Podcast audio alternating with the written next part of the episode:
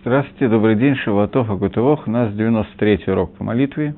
Мы находимся с вами в середине, ближе к концу, разбора молитвы, которая называется Кадыш. И сегодня я бы хотел закончить разбор Кадыш. Мы с вами обсудили, что Кадыш – это молитва, которая называется молитва Дегадлус, молитва взрослая молитва. Что молитву можно разделить условно на детские и взрослые молитвы. И молитвы взрослые и детские. И детские молитвы – это так же, как ребенок, который задает вопросы, просит какие-то вещи, которые ему необходимы. Также взрослый человек, э, когда он обращается с молитвой, он немножко подобен ребенку. Ребенок просит это у родителей, может просить Даригагав заодно и у Всевышнего тоже. Просьба ребенка, ребенок он эгоист, у него нет яцера готов. И основная его задача, основная его просьба – это просить какие-то вещи, которые связаны с ним самим. Например, мы это обсуждали, но просто чтобы начать с чего-то. Например, ребенок это человек, которому плохо, он э, хочет кушать, он начинает орать. Вяу. Человек, который в любое его желание какое-то вызвано тем, что он зовет того, кто выполнит это желание.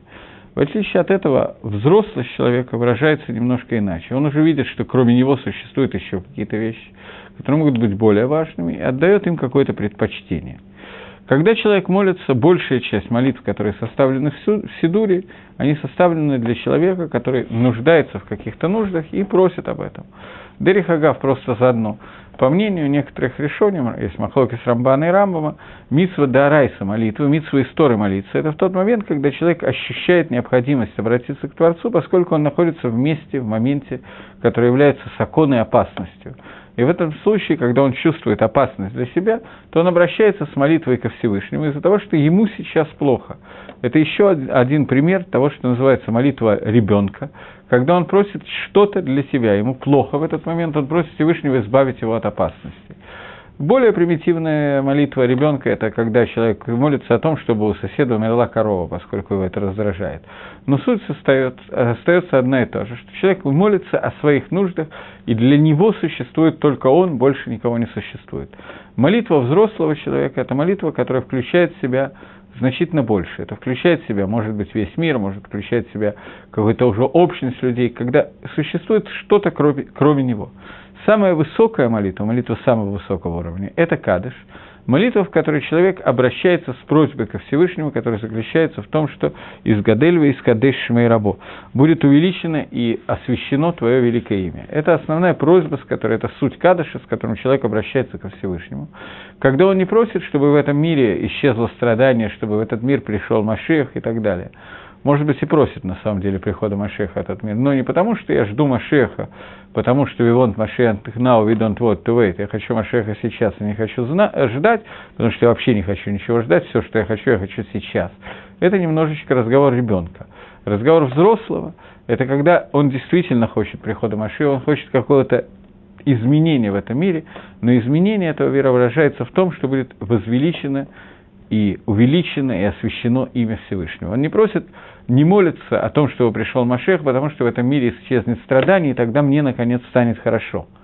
Это молитва Вода, что более, безусловно, более высокого уровня, чем 99,9 периодов тех молитв, которые мы молимся.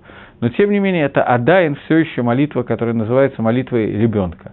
Молитва взрослого человека, когда мы хоч, хотим и просим Всевышнего, я хочу, чтобы этот мир был изменен, но я хочу этого – для того, чтобы было возвеличено Твое имя. Сегодня, когда мы находимся в Галуте, в изгнании, мы ощущаем наше изгнание очень сильно. Мы страдаем по этому поводу, нам плохо, нам больно, мы не хотим изгнания. Мы просим Всевышнего, чтобы изгнание кончилось и так далее. Но основная наша проблема изгнания. У нас совсем недавно был Тишебиаф, и мы обсуждали, по-моему, этого не помню, честно говоря, обсуждали или нет. Но основное, что мы просим, когда говорим об окончании изгнания, сейчас у нас идет Шева, Шивот, 7, Шивот, 7 недель на Хамы, авторот, которые говорят о Нахаме, о, о утешении и так далее, о Геуле фактически. Когда мы молимся Всевышнему, просим Геулы, мы просим, чтобы те страдания, которые есть в этом мире, они кончились. Это высокий уровень молитвы, но это Адаин все еще молитва ребенка. Молитва взрослого, когда мы просим то же самое, но для того, чтобы имя Всевышнего было возвеличено, для того, чтобы Шехина, которая вместе с нами, божественное присутствие, которое вместе с нами ушло в Галут, в изгнание, чтобы божественное присутствие перестало страдать. Сейчас мы говорим о своих страданиях. И нам даже, когда я об этом говорю, примерно непонятно, о чем идет речь, когда мы говорим, что вместе с нами страдает Шехина из-за того, что она находится в Галуте. В переводе на русский язык. Из-за того, что имя Всевышнего находится в Гестере, в сокрытии. Из-за того, что Творец не может раскрыть свое лицо, потому что мы этого не заслужили. И вот молитва Кадыш – это молитва с просьбой, чтобы Всевышний раскрыл свое лицо. Поэтому теперь, сказав это в качестве предисловия, я хочу разобрать уже текст молитвы Кадыш. Мы это говорили, то, что я говорил, мы это говорили, я просто должен был коснуться, потому что иначе нельзя продолжать. Я хочу разобрать Кадыш так, как его разбирает Пшат, совсем простое объяснение, без каких-то сложностей, как его объясняет книга Гешер Хахаем. Книга Гешер Хахаем – это книга законов Авилута, которая принята в Иерушалаем. Есть разные, законы, есть разные мингагим. Существуют законы, существуют обычаи. Обычаи Авилута, которые приняты в Иерушалаеме, были когда-то зафиксированы, хорошо изложены в книге Гешер Гахаем, которая много-много поколений, лет, поколения, я не знаю, но одно-два поколения, работала основной книгой Мингаге Авилут. Сегодня уже написаны более такие популярные, большие более развернутой книги про Вилут, но это Адайн осталась книга, все еще осталась книга, которая является одним из таких источников макаротов, того, источников того, что называется Вилут, и изложения законов Вилута. Поскольку, как мы с вами обсуждали, что несмотря на то, что Кадыш не является икором Авилута, частью Авилута, тем не менее, установили, что Авель говорит Кадыш – установили, что Авель говорит Кадыш, мы в прошлый раз на этом более или менее остановились. И одна из вещей, которая обязательна для Авеля, который говорит Кадыш, это иметь какую-то кавану, хотя бы подобие какой-то каваны. И вот сейчас об этой каване мы попытаемся с вами поговорить. Начинаем прямо как Гешер на простом уровне, без слишком сложных каббалистических и других вещей, объясняет, что такое кадыш, кавана, который должен говорить человек, который читает кадыш, и, обратите внимание, – то, что должен слышать, слушая Литковен человек, который слушает Кадыш, и когда он отвечает на Кадыш. Я еще раз говорю, что человек, который отвечает на Кадыш со всей каваной, которой можно, то этот человек, ему Гзардин, э, распоряжение, которое было дано плохое на 70 лет, оно снимается с него, и его не остается. Прежде всего, до того, как я начну комментировать Кадыш, я хочу остановиться на вопросе, который, может быть, и не был задан, но думаю, что он имелся в виду, когда задавались часть вопросов, которые были на прошлом уроке, и до этого из тех, из-за этих вопросов я и начал вести Кадыш. Вопрос, я думаю, что был связан не просто с Кадышем внутри молитвы, который, который является основным Кадышем, а отдельно было указано про Кадыш э, скорбящего человека, у которого умер кто-то из родственников. Мы уже обсудили, что кадыш является промежуточным звеном между разными частями молитвы, и он поднимает ту часть молитвы, которую мы кончили, связывает с более высоким уровнем молитвы, и наоборот, спускает и так далее. То есть он установлен на пять кадышей внутри пяти частей молитвы, которые существуют, это мы обсудили в прошлый раз. Теперь вопрос, откуда взялась такая, такой обычай, мингак, дин, закон, что это вообще, почему скорбящий человек, у которого, не дай бог, не о нас будет сказано, умер кто-то из родителей, должен говорить кадыш. Откуда взялся такой мингак? Где в Торе, в Гемории, где-нибудь в Талмуде, в Решоне Махроним, где употребляется, встречается обычай человека, который скорбит читать кадыш. Прежде всего, в Торе, безусловно, об этом не сказано ни одного слова. Этот обычай впервые упоминается в нескольких местах одновременно. В Масехите Софрим, который один из маленьких Масехтот, который есть в Талмуде, называется Масехтот Ктанот, Масехет Кала, Масехет Софрим, Масехет Мезуза, это Барайтот без Мишны и без Гемары. Вот в нем упоминается впервые обычай для Авеля говорить Кадыш. И речь идет про Кадыш и Том, которое приведено уже Гнусах этого Кадыша приведен в Китвей Гаоним. Гаоним – это эпоха примерно двух-трех поколений после завершения Талмуда, которые продолжали жить там же, где жили мудрецы Талмуда в Бавеле. После Равина Рафаши была эпоха Сабураем, Сабураем, которые объясняли своры, эпоха Гаоним. И те, и другие были руководители тех же самых ешив, которых составлялся и записывался Талмуд, после эпохи завершения Талмуда. И вот у Гаоним встречается Нуса Хадыш, Кадыша такой же практически, как который дан в, у нас в Сидуре. Есть э, известная история, которая рассказывается в Поским. По-моему, в Геморе, насколько я помню, в Геморе этой истории нету. История, которая рассказывается про Раби Акива. Про Раби Акива, который встретил какого-то, во сне к нему пришел, Адам Мишуна, какой-то очень странный человек – э, который очень сильно мучился в геном после смерти, он приснился Раби Акива, и он ему сказал, что он умер уже несколько лет назад, и он был аварьян, он делал много неприятных и непристойных вещей, и он э, был приговорен к очень тяжелому суду в геноме, но э, нет никого, кто будет говорить про нему кадыш. если кадыш будет сказан, то ему было открыто, что его освободят от этого генома, перейдут на более низкую ступень, я не знаю точно, что произойдет. И Раби Акива находит сына этого человека и учит сына этого человека говорить кадыш. Человек этот не блистал особенно умом, поэтому у Раби Акива заняло очень много времени, пока этот ребеночек научился сказать кадыш. Но после того, как этот кадыш был сказан, то пришел э, во сне к Раби Акива этот человек и поблагодарил Раби Акива и сказал, что его освободил Всевышний и поднял на более низкую ступень наказания, или кончилось его наказание в геноме, и теперь он благодарит Раби Акива за это. Это история, которая рассказана у Решоним, у первых комментаторов Талмуда. От Камаши Захурли, я не знаю точно, но я почти уверен, что в Талмуде эта история не упоминается. И эта история приводится еще в нескольких местах. Вот в частности, она приносится в Масехет Кала, в трактате Кала, и э, Тана Две Ильягу ее приводит. Тана Две Ильягу она приводится. Я вспомнил, что я ее видел в Тана Две Ильягу. Это Танаем, но это не Талмуд, ну, немножко другой статус. Там она приводится чуть-чуть в другом варианте, но, в общем, Лемайса приводится одно и то же. И я хочу обратить в этой истории ваше внимание на такую вещь, которую надо просто увидеть. Здесь не нужно комментариев, нужно просто увидеть. Раби Акива был человек, который был Гадоль Гадор. В прошлый раз кто-то написал мне один из вопросов, который был написан относительно того, может или нет другой человек, не ребенок, говорить кадыш по поводу умерших родственников. Я сказал, что в принципе это делать можно, не очень понятно почему и какой смысл в этом.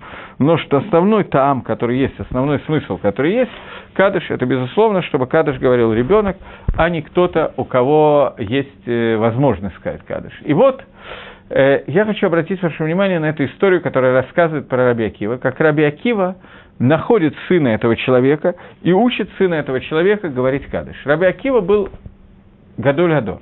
Ему, в общем-то, был одним из самых больших или самым большим равом этого поколения. И ему, в общем и целом, было чем заниматься, кроме как обучать человека говорить кадыш. Тем не менее, Раби Акива потратил на это уйму времени – и понятно почему. К нему во сне пришел человек и попросил об этом. Он выполнил просьбу этого человека и учил ребенка говорить кадыш столько, сколько это потребовалось. И только после того, как был сказан этот кадыш, только после этого было сказано, что этот человек был освобожден от Дина Гиену, в котором он находился. Теперь вопрос, который здесь неминуемо может возникнуть, вопрос, который лежит на поверхности. Раби Акива мог сразу же начать говорить кадыш сам. Ему, вероятнее всего, мне так почему-то кажется, что Раби Акива мог выучить говорить Кадыш, если он не знал к этому моменту времени, в течение очень недолгого времени, тем более, что он мог воспользоваться, если он обучал ребенка говорить Кадыш, что он мог как-то научиться сам тоже это делать. Почему Раби Акива не счел возможным и нужным самому сказать Кадыш для того, чтобы избавить человека от Дина до геном? Мы видим, я просто в прошлый раз, когда об этом говорил, я не подумал о том, что у меня есть такое простое доказательство этой истории. Мы видим, что есть совершенно другое значение кадыша, который говорит ребенок, чем кадыш, который говорит другой человек. Поэтому после того, как я привел вам такое доказательство, то и подумайте еще об одном. Раби Акива мог начать говорить кадыш сам, пока он учит ребенка. Этого ребенка он учил несколько месяцев. Эти несколько месяцев он мог говорить кадыш сам. После этого, когда ребенок вырастет, он скажет кадыш еще раз. Раби Акива не счел нужным это делать. Нигде не сказано, что Раби Акива говорил этот кадыш. Сказано, что когда первый раз мальчик сказал этот кадыш, что Раби Акива во сне увидел этого человека, который его очень благодарил. То есть Раби Акива по каким-то неведанным или, может быть, неведанным нам причинам не считал нужным самому говорить кадыш, несмотря на то, что Мингаста из общих соображений, каванот Раби Акива, умение Раби Акива или Иткавен сосредоточиться и правильно думать о молитве было выше, чем то, чему он научил этого мальчика за несколько месяцев. Так мне почему-то кажется. Таким образом, мы видим, что значение кадыша сына, амгаарца, нечестивца и так далее – его невозможно переоценить, невозможно сравнить с Кадышем, который говорит Раби Акива. Для этого у меня есть доказательства из истории с Раби Акивой, которая приводит Решоним и которая приведена в Таны Две Ильяху. Но тем не менее, теперь возникает вопрос, это все до того, как мы начнем обсуждать уже именно смысл каждого слова в Кадыше. Я его вам переводил, но сегодня я хочу немножко остановиться на том, как Гашарахайм его объясняет. Но до этого возникает вопрос. Что теперь мы можем сказать относительно того человека, который не может сам читать кадыш и нанимает какого-то другого человека, чтобы он говорил кадыш вместо него? Или человека, который, в принципе, может быть, и вообще нету человека, который может сказать кадыш – и, будут, э, и будет Мингак, что Кадыш говорит кто-то другой. Мы знаем, что это делает за деньги, некоторые делают бесплатно, большая часть за деньги. И я вам сказал, что по идее было бы правильно брать деньги, ни в коем случае не делать это без денег, потому что в этом случае хотя бы сдоку дает тот, на ком есть обязанность говорить Кадыш, какой-то схуд, какая-то заслуга у него есть. И мы видим, что заслуги этого человека, сына – они в миллион раз выше, чем заслуги Раби Акива. Раби Акива даже не стал пытаться говорить кадыш, он уделил все свое время обучению ребенка говорить кадыш. Как же тогда объяснить наш Мингак, который у нас существует, что сегодня кадыш говорят те люди, которые не имеют никакого отношения к умершему. И тем не менее, это принято, это говорится регулярно и систематически. Как это можно объяснить? Я взял с собой один том Гешер пока я говорил, я листал, я надеялся, что найду этот шоу. Пока я листал, я вспомнил, что этот шоу находится в третьем томе Гешер а не в первом. А я взял с собой первый, потому что носить все с собой я не в состоянии. И не подумал, что она мне понадобится. Еще одна причина, так что мне придется сказать ее по памяти. Гешер приводит шоу, которое было задано, не помню кому, он не от себя приводит этот шоу. На вопрос, который я сейчас задал, есть ли какой-то смысл, чтобы Кадыш говорил кто-то другой. Гешер Ахайм приводит ответ на этот вопрос, что смысл есть. Это понятно, что этот смысл даже близко не находится рядом со смыслом того, чтобы Кадыш говорил кто-то из детей, но тем не менее есть смысл в этом, и мы микаимим этот минхак, мы осуществляем минхак, по которому Кадыш должен, должен быть сказан, если нет, умер, э, нету умершего человека, который будет говорить Кадыш, что просят его и дают деньги, чтобы говорил кто-то другой. В чем смысл этого? Ведь мы сказали, что основной смысл Кадыша – это то, что именно сын, который является Кара де Авуга, который является ногой своего папы, чтобы он говорил Кадыш, потому что и не только Кадыш, и делал все остальные мецвод по поводу умершего, потому что смысл состоит в том, что сын является ногой отца, и даже после того, как отец умер, на, э, тело как бы существует, и оно идет туда, когда его ведут ноги. В тот момент, когда у папы нет своих ног, то ноги его, которые являются его детьми, они продолжают его вести в Аламаба, в будущий мир, и награды ребенка, они идут и засчитываются для отца. Но накраты э, Хайма Рабиновича никак не могут помочь э, э, Равину Хаймовичу в его жизни после смерти. Если он уже умер, то умер. Умерла, так умерла. Поэтому сегодня, после того, как этого человека нет в живых, непонятно, как кто-то, кроме его детей, может оказать какое-то влияние на это. Макор этому, источник этому, является Тосфос в трактате Сота, когда рассказывается, как погиб сын Давида Амелаха Авшалом. Авшалом был нечестивцем, он восстал против Давида Амелаха, он вошел к, к женам Давида Амелаха, чтобы их обесчестить, для того, чтобы у него не было обратного пути.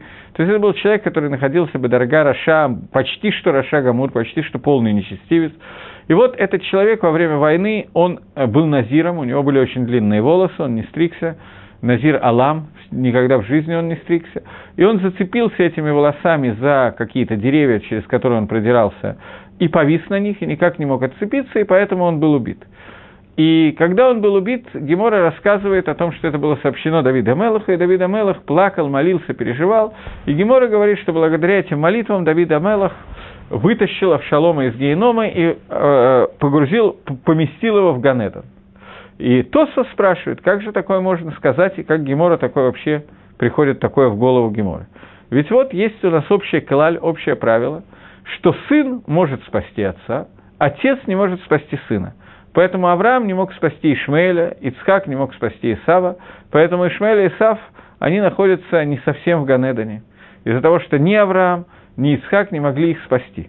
И поэтому вопрос, как вдруг Давид Амелах мог спасти Авшалома. Это вопрос, который задает Тосфос, и Тосфос дает ответ, что Алиедейт Фила Шони, посредством молитвы это можно сделать. То есть, в тот момент, когда человек, который в принципе не является Кара который в принципе не является ногой своего отца, молится по поводу умершего, например, папа по поводу сына, или Хаим по поводу Авраама, два человека совершенно посторонних, то по, с помощью молитвы это можно сделать. То, что сказано, что сын спасает отца, это речь идет без молитвы. С помощью молитвы это может сделать любой человек. Такой ответ дают Тосфос в Геморе Сота. И на основании этого ответа Гешер Хахаим хочет сказать, что Кадыш, который говорит не сын, а кто-то другой, он тем не менее, поскольку он является молитвой, молитвой, по которой мы назвали молитва Гадоля, молитва взрослого, то поэтому этот Кадыш с его смыслом, с его заслугами, которые мы обсуждали в прошлый раз, он имеет возможность поднять э, умершего и вытащить его из генома и повестить в Ганедон, и это смысл, по которому считается Кадыш э, не только детьми. Такое объяснение дает Шува Гешерахайм и сам на себя задает вопрос, что если мы сказали, что с помощью молитвы Давид мог спасти Авшалома, то непонятно, с помощью той же самой молитвы получается, что Авраам мог спасти Ишмаэля, Ицхак мог спасти Исава. Почему молитва, которая Эвраам мог молиться про Ишмаэля, он не помолился? Почему молитву, которая мог помолиться э, Ицхак о Исаве, он не помолился? А Давид Амелах таки да помолился про Авшалома и спас его, вытащил его из генома. Это вопрос, который задает сам Гешер Хайм и отвечает очень простой ответ, что с помощью молитвы можно вытащить того, кто уже умер, а я сейчас жив. Но Ишмаэль и Исаф, они умерли после своих родителей, поэтому родители не могли с помощью своих твилот и так далее искупить ту авейру, которая была еще в тот момент, когда их дети оставались живыми. Поэтому Авраам не спасает Ишмаэля. Ицхак не спасает Исава, а Давид спасает Авшалом, потому что Авшалом умер до Давида, и молитва Давида могла подействовать. Таким образом, Гашер Гахаим хочет сказать, что это Тосос Соти, вот эти Тосос, которые я вам привел, они являются макором, источником того, что Кадыш может помочь, даже если это его читает не кто-то из детей. И этот шува, которое принято, и мы знаем, что Мингак так и осуществляет, так и делается, и так оно и происходит. Но на это есть некоторая трудность, которую я вам сказал, трудность из Раби. Мы видим, что это даже не трудность, это скорее геора, это скорее просто показывает. Из Раби мы видим, что несмотря на то, что Раби Акива вполне мог почитать Кадыш, ему не очень сложно это было сделать, он, скорее всего, ходил и молился в Миньяне, то поэтому, несмотря на это, Раби Акива не стал это делать, потому что он понимал, что Кадыш, который скажет потом ребенок, он настолько выше, несмотря на то, что этот ребенок был несколько ниже, чем Раби Акива по уровню. Тем не менее, этот Кадыш будет настолько выше, что нет никакого смысла, чтобы его считал Раби Акива, который был Гадоль Адор. Это некоторый урок для многих из нас, которые ленятся пойти помолиться в синагогу, лениться, может быть, когда это нужно сделать, не дай бог, по родителям, читать кадыш, и значительно проще и спокойнее отмазать некоторое количество баксов для того, чтобы кто-то в синагоге читал кадыш и так далее. Мы видим, что даже если этот кто-то окажется на уровне Раби Акивы, а я думаю, что, скорее всего, этого не произойдет по ряду косвенных признаков сегодня, тем не менее, кадыш, который сможет сказать кто-то из детей или внуков, он находится на совершенно ином уровне. Это то, что я хотел закончить, мы это вчера говорили, не вчера, а прошлую неделю. Я просто сказал о том, что существует таам кадыши, который, смысл кадыши, который говорит другой человек, и сейчас я вам раскрыл этот смысл. Теперь пройдем немножечко дальше. Я еще раз хочу сказать, но когда этот другой человек читает и получает за это деньги, которые выделены – теми, на ком лежит хиюф, на ком лежит обязанность, то есть дети, внуки и так далее, то понятно, что поскольку их связь с дедушкой и с папой намного больше, то в этой ситуации, если они дают на это деньги, то сила этого кадыша прибавляется к нему еще и сила цдоки, которая дается. Таким образом, сила цдоки будет намного выше, чем сила кадыша, поэтому вместе это может быть значит намного-намного больше, хотя все равно это даже близко не стоит с тем кадышем, который может сказать сын или внук. Это просто надо знать. Окей. Теперь двинемся дальше. Э, я хочу просто пробежаться по основным частям Кадыша, так как Гешрахаем его переводит, для того, чтобы на самом простом уровне, уровне Пшата, человек мог лить кавен в тот момент, когда он отвечает на Кадыш, и в тот момент, когда он слушает Кадыш. Из Гадельва и из. Дерегав. Мишнабрура приводит, что есть махлокис, как говорить эти фразы, фразы из Гадальва и из или из Гадельва и из. Маскона Мишнабрура, что мы должны сказать из Гадель, а не из Гадаль. Потому что слово из Гадельва и из написано на иврите, а не на арамейском языке. Есть, в Кадыш есть часть слов на иврите, часть на арамейском языке. Есть махлокис, в большей части сидров написано из Гадаль, а не из Гадель.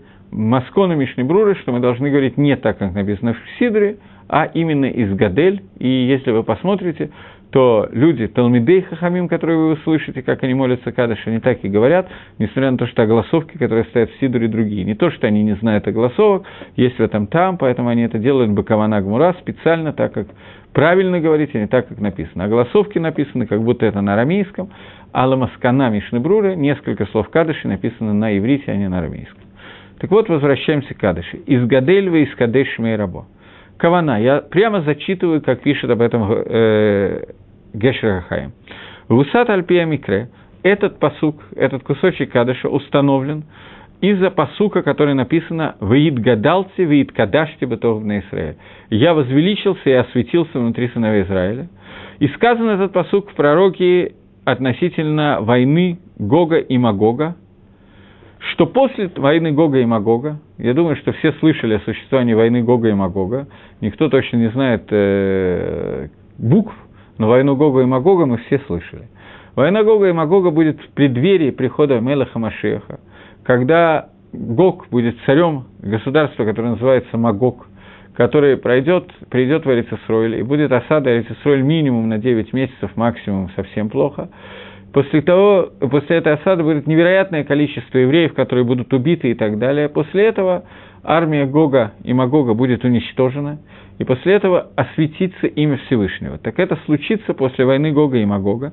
И там сказано, в конце описания войны Гога и Магога, это сказано в книге, если я правильно помню, Захария, это в двух местах есть пророчество о Гоге и Магоге, если я правильно помню, это в Захарии, там сказано, что после этой войны из Гадель Шмошеля Акодашбрагу будет возвеличено имя Всевышнего, как написано.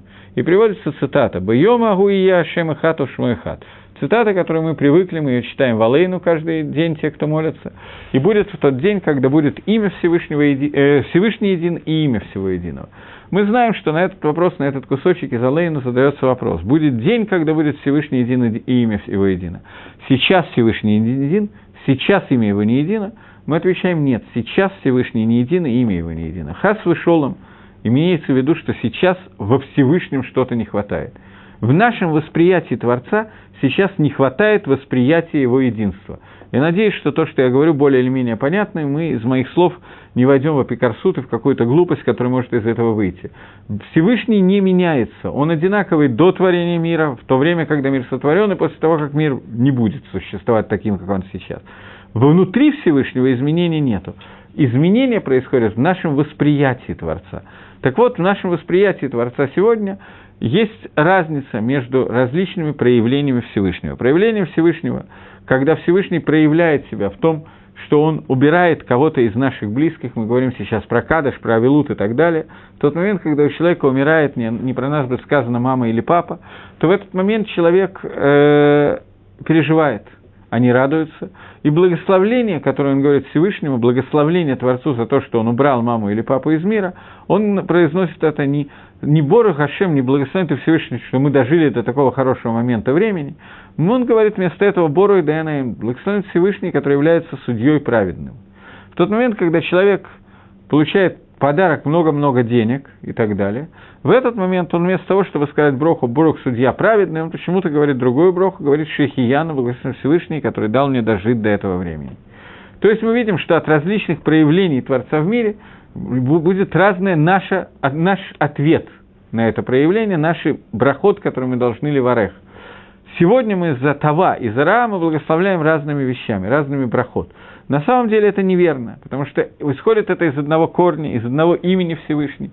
И будет день, когда мы увидим, что все, что нам кажется сегодня Ра или Тава, все это идет к одному и тому же результату, к раскрытию имени Всевышнего, к тому, чтобы было время, когда будет возвеличено имя Творца, и об этом сказано, что будет Всевышний един и имя его едино, то есть все проявления Творца и его имени в этом мире будут одинаковые, несмотря на то, что он будет совершенно по-разному проявляться, смерть никуда не денется из мира, и тем не менее благословлять будем всегда одинаково Шихияну.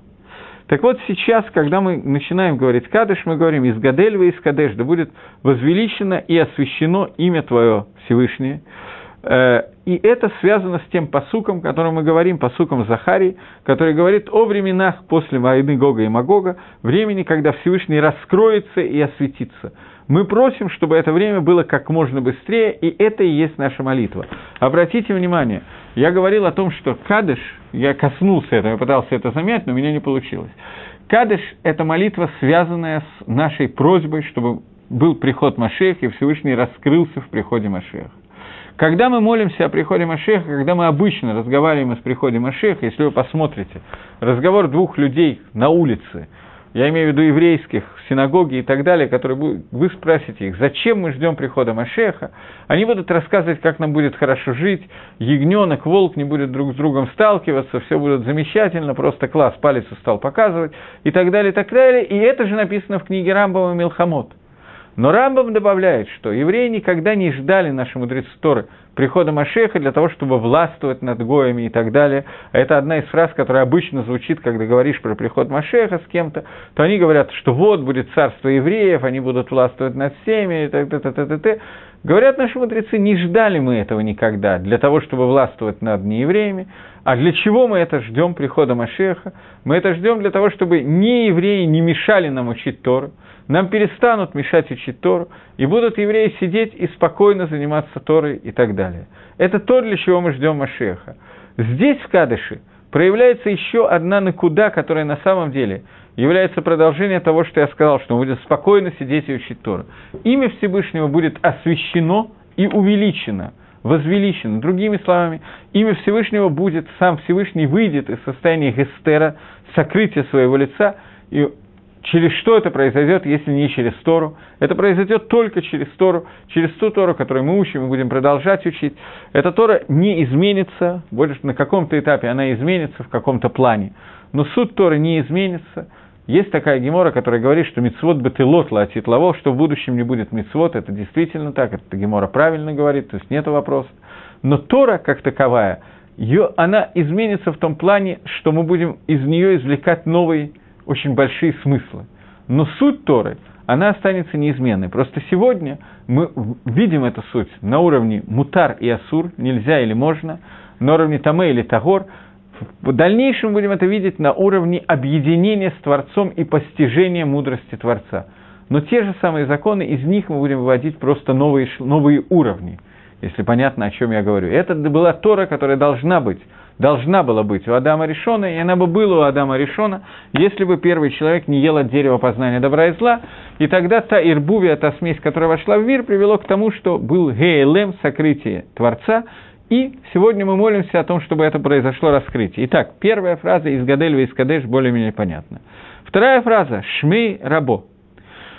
Здесь мы молимся, чтобы просим, весь кадыш это является бакашой, просьбой, шеизор ли йошмо шалем, чтобы имя Всевышнего было шалем, цельным. К Шинаги Лизман Геула, когда мы придем к, ко времени, которое будет Геула, освобождение от всех порабощений, которые сделаны для евреев народами мира, которые мешают нам сидеть и учить Тору, порабощение от Ецер-горы, от дурного начала, которое мешает нам. Народы мира является только мелким результатом того, что делает Ецаргара, суть это Ецаргара, которая внутри нас. И когда, наконец, мы сможем справиться с Амалеком, который находится в первую очередь внутри нас, и убить того Амалека, который внутри нас, и это проявление Ецаргара будет полностью уничтожено. А мы знаем, что все время, что пока есть управление Амалеком этим миром, то имя Всевышнего не является шалем, и его трон не является шалем цельным. Я немножко касался этого на прошлом уроке, но сейчас я хочу об этом сказать просто уже как комментарий построчный для Кадыша, после того, как мы объяснили направление кивун Кадыша. Э, то есть, все время, пока существует Амалек, существует Гестер, по ним существует сокрытие лицо Всевышнего. И поэтому написано «Кият аль-кес ко», потому что рука на, на, на престоле Всевышнего, что престол написано «кав самих без буквы алиф, не хватает одной буквы в слове кисе, стул, для того, чтобы сказать, что его престол не является шалем, цельным, и его имя не является цельным до тех пор, пока существует в мире понятие Амалек. И тогда, после этого, будет осуществлен посук, Гаевхит мухаравот ланецах, что будет полностью уничтожен враг, и не будет полностью навсегда будет уничтожен понятие меч. Вы ашем ла алам ешев, и Всевышний навсегда будет сидеть конен ла кисо, управляя на, на престоле своего суда, и здесь слово «престол» написано уже с буквы Алиф, полный, потому что в этот момент уже не будет Амалека. То есть имя Всевышнего будет Шалем, и его престол будет Шалем. И это пшат Кадыше, который написан в комментарии, не просто комментарий, а написано в Туре. В Туре, который является сыном Рабейна Ашера, Раф Яков бен Ашер. Тур, который написал книгу Арбатурим, который является как бы перед Шульханорахом, написано до Шульханоруха, и Бейс Йосиф написал свой комментарий, Шульханорах написал свой комментарий Бейт Йосеф Натура, чтобы вписать туда развернутое объяснение Галахи, а конспект его назвал Шульханорухом, который составил после этого.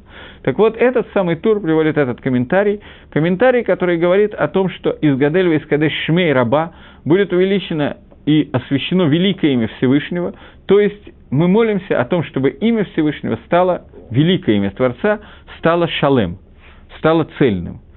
Э, здесь я не знаю, говорил я вам или нет, я, таки, я помню, что я собирался об этом говорить, но у меня не было гемора трактата Брахот, здесь до сих пор он не появился. Где на дафе номер три Гемора приводит два комментария. Тосфос, не, не Гемора, а Тосфос приводит два комментария.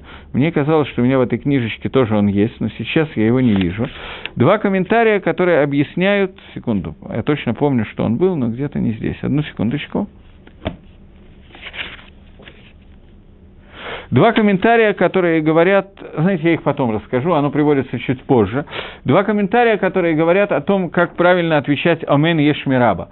Это имеет отношение и Шмейраба тоже, но мы обсудим это немножко позже. Окей. Баал Мадивра. Итак, из Гадель Вискадеш э, Шмейрабо более или менее мы поняли. Баал Мадивара Киросы. В этом мире, который был создан в соответствии с глубиной желания Творца – и совсем не соответствует тому, что мы можем постичь в этом мире как люди. То есть этот мир, который полон всяких чудес и всяких совершенно непонятных для нас вещей, в этом мире, пусть будет увеличено именно в этом мире и освящено огромное имя Всевышнего, и станет оно целостно в этом мире, э, в, во многих-многих творениях, которые существуют в мире, и над всеми этими творениями стоит человек – со своими шейфот, со своими тхунот, со своими качествами и так далее, что в возможностях человека разгневать своего Создателя и сделать наоборот тому, что Создатель хотел, чтобы он сделал. И возможности человека э, входят также сделать э, то, что хотел Создатель, и получить от Создателя класс, ну, благодарность и так далее. И здесь э, в, этой, в этих словах Балма, Деврок и Русы, в мире, который создан э, по воле Всевышнего, содержится также намек на слова, которые сказал Рави Аваху в книге Берейши Сраба. Что он сказал, что Всевышний создал много миров и сказал, что этот мир будет существовать, этот мир не будет существовать и так далее. Говорит Мидраш, что Всевышний до того, как был сотворен этот мир, творил мира и разрушал мира. Говорил, этот мир не имеет смысла его существования, этот мир имеет смысл существования.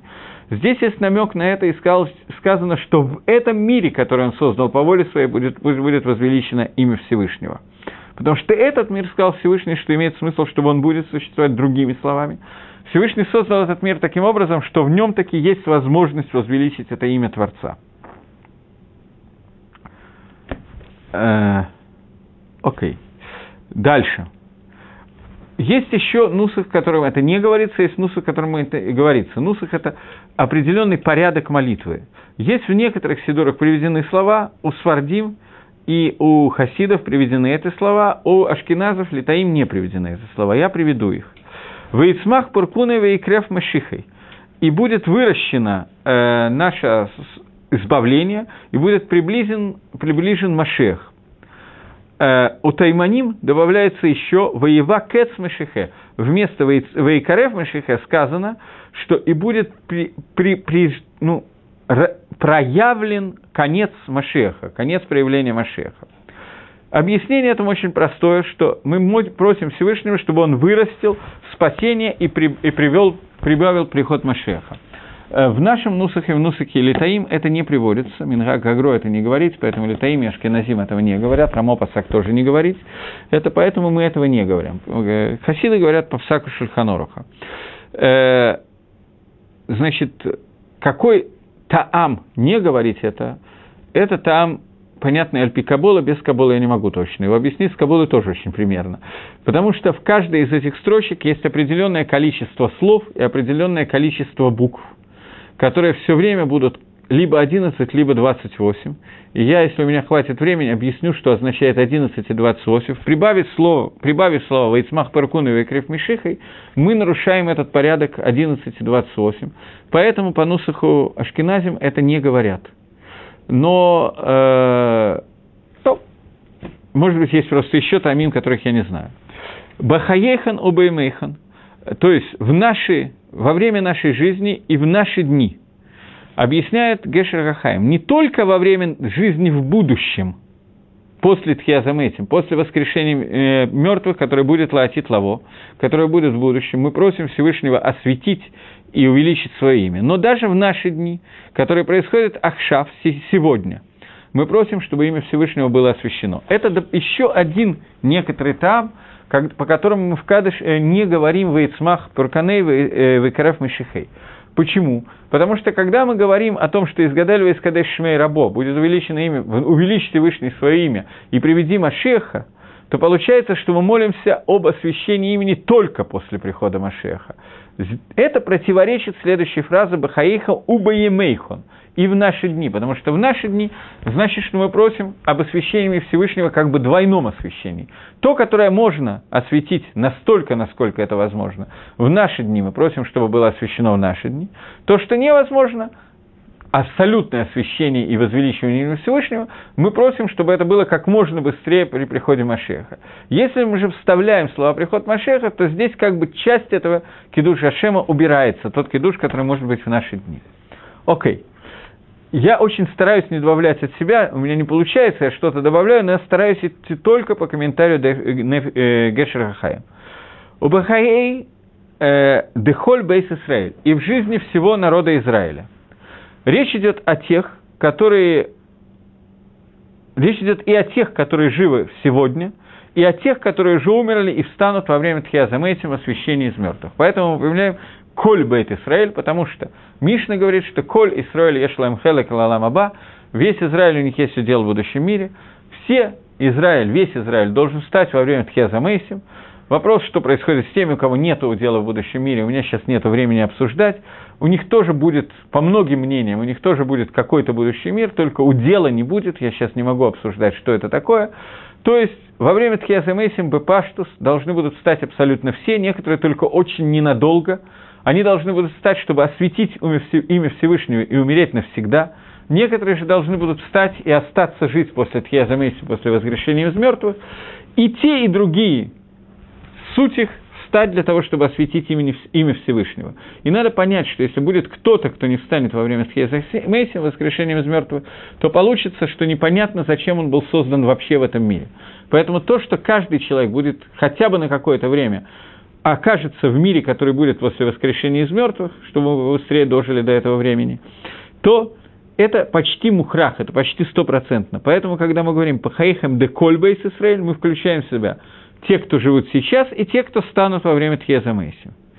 Есть комментарий э, Абадрагама. Абадрагам пишет, потому что до того, как будет Геула, до того, что будет полное избавление, и трубу Гатлоот Варацехот, будет очень много повешенных и убитых в Израиле не о нас будет сказано, Рахмон Алислан, не дай Бог, то есть мы переживем время, когда будут страшные погромы, и много, многие люди из народа Израиля будут уничтожены.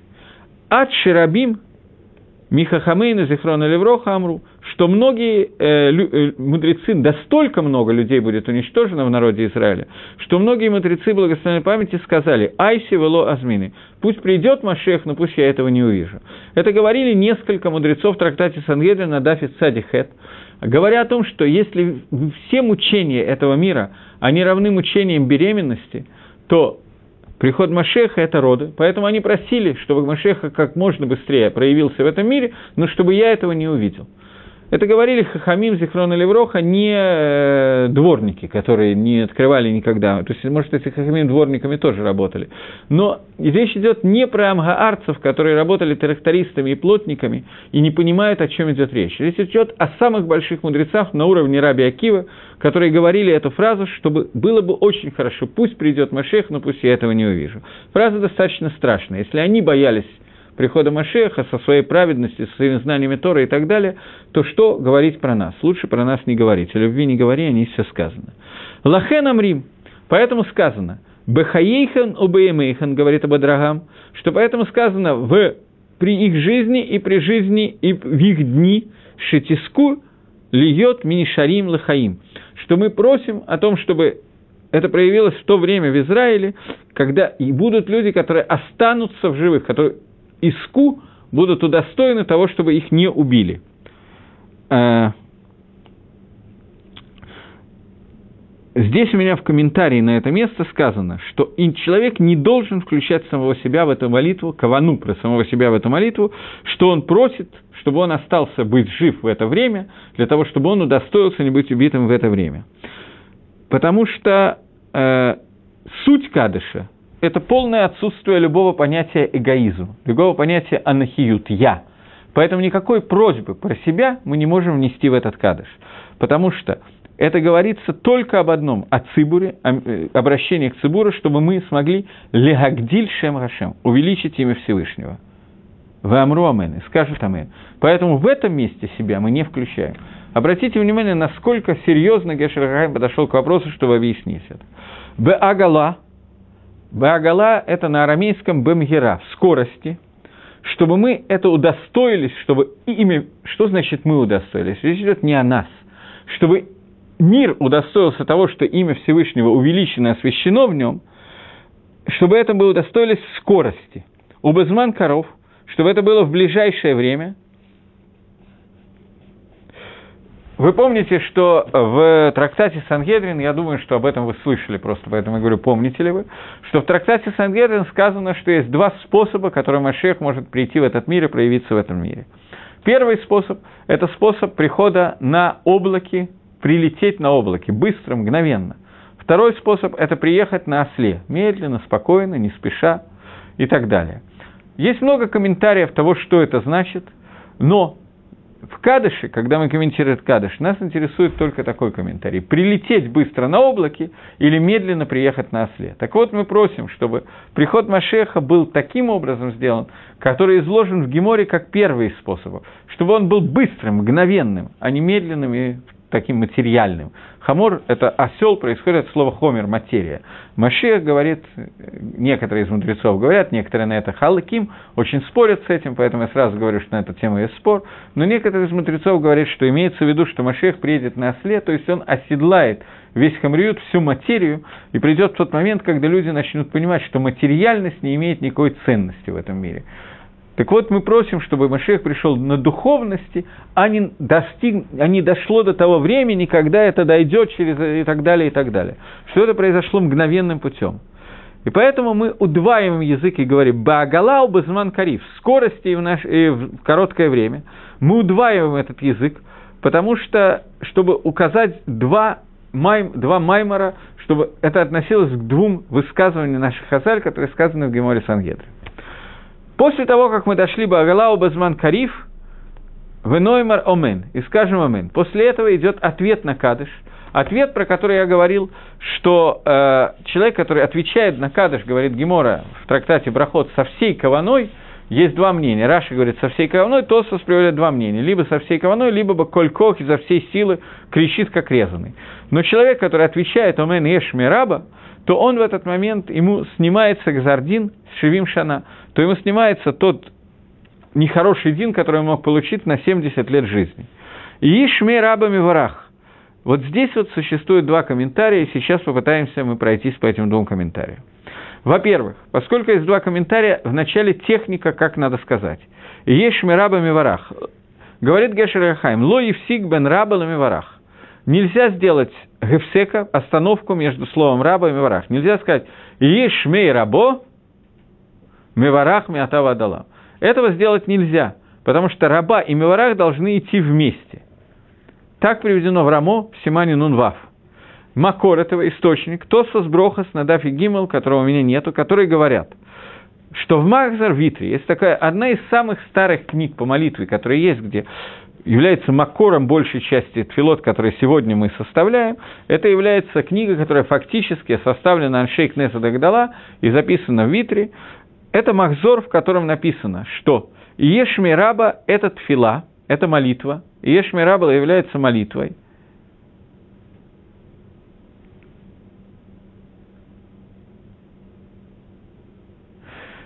Меня спрашивают, что если есть какая-то идея, что Машех может прийти на облаке, значит, все еще возможно, что Машех пришел досрочно. Я не знаю, что такое досрочно и что такое срок. Срок имеется в виду самую последнюю секунду, когда уже дальше ждать невозможно. Все остальное является досрочно. Да, это возможно, потому что срок еще, последний срок еще не наступил. Мне трудно объяснить это, потому что я сам не очень знаю, о чем идет речь. Двинемся дальше. Так вот, мы говорим о том, что Ишмирабла говорит Махзар Витри, что это молитва, молитва, которая говорит о том, что мы просим Шеимале Шмо Ваешалем, чтобы имя Всевышнего было восполнено и стало цельным. Мы говорили о том, что все время, пока существует Амалек, все время, как, пока в мире существует... Мне надо увеличить... Э...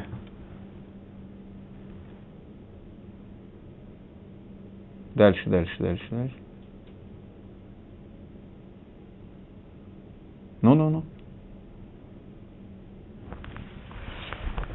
Алексей, спасибо. Если можно, вместо у меня номер телефона, потому что я не умею пользоваться email.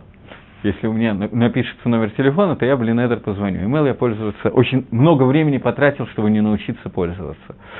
Окей. Так вот, э, так вот, здесь написано, что э, в Махзаре Митре приводит Тосфос – написано, что мы молимся на то, чтобы имя Всевышнего было шалем, было цельным, было полным. Поскольку мы сказали, что все время, пока существует Амалек, все время, пока он есть и существует такое понятие Яцергары, то все это время мы должны знать, что имя Творца не цельное и не полное. В тот момент, когда мы молимся о том, чтобы раскрылся Машех, и каким-то образом Машех раскрылся и дальше.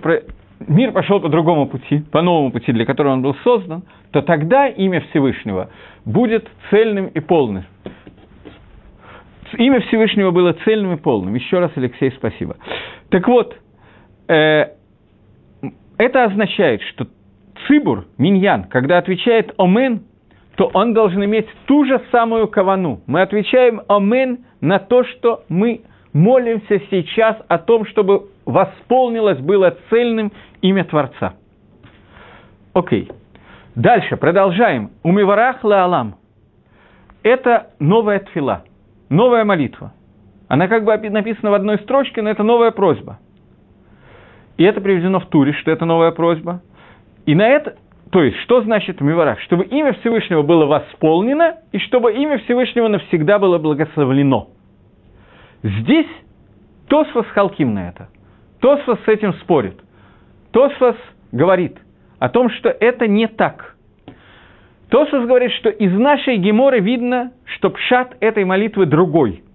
Мы не молимся о том, что, обратите внимание, мы приходим к Махлокису решению Махзер Витра и Тосфос, что Махлокис в этой геморе не о том, должно ли имя, мы не просим, чтобы имя Всевышнего было восполнено, а мы просим – о том, что то полное и цельное и огромное имя Всевышнего, которое существует, чтобы оно было благословено навсегда. Об этом мы просим. И это одна молитва. Понятно. Поэтому, поскольку есть махлокис, что, чтобы выйти лыкула алма, чтобы пройти по всем мнениям, мы между словом раба и маварех не можем сделать промежутка – и говорим и Ишмей раба, и между именем и раба тоже не можем сделать промежутка.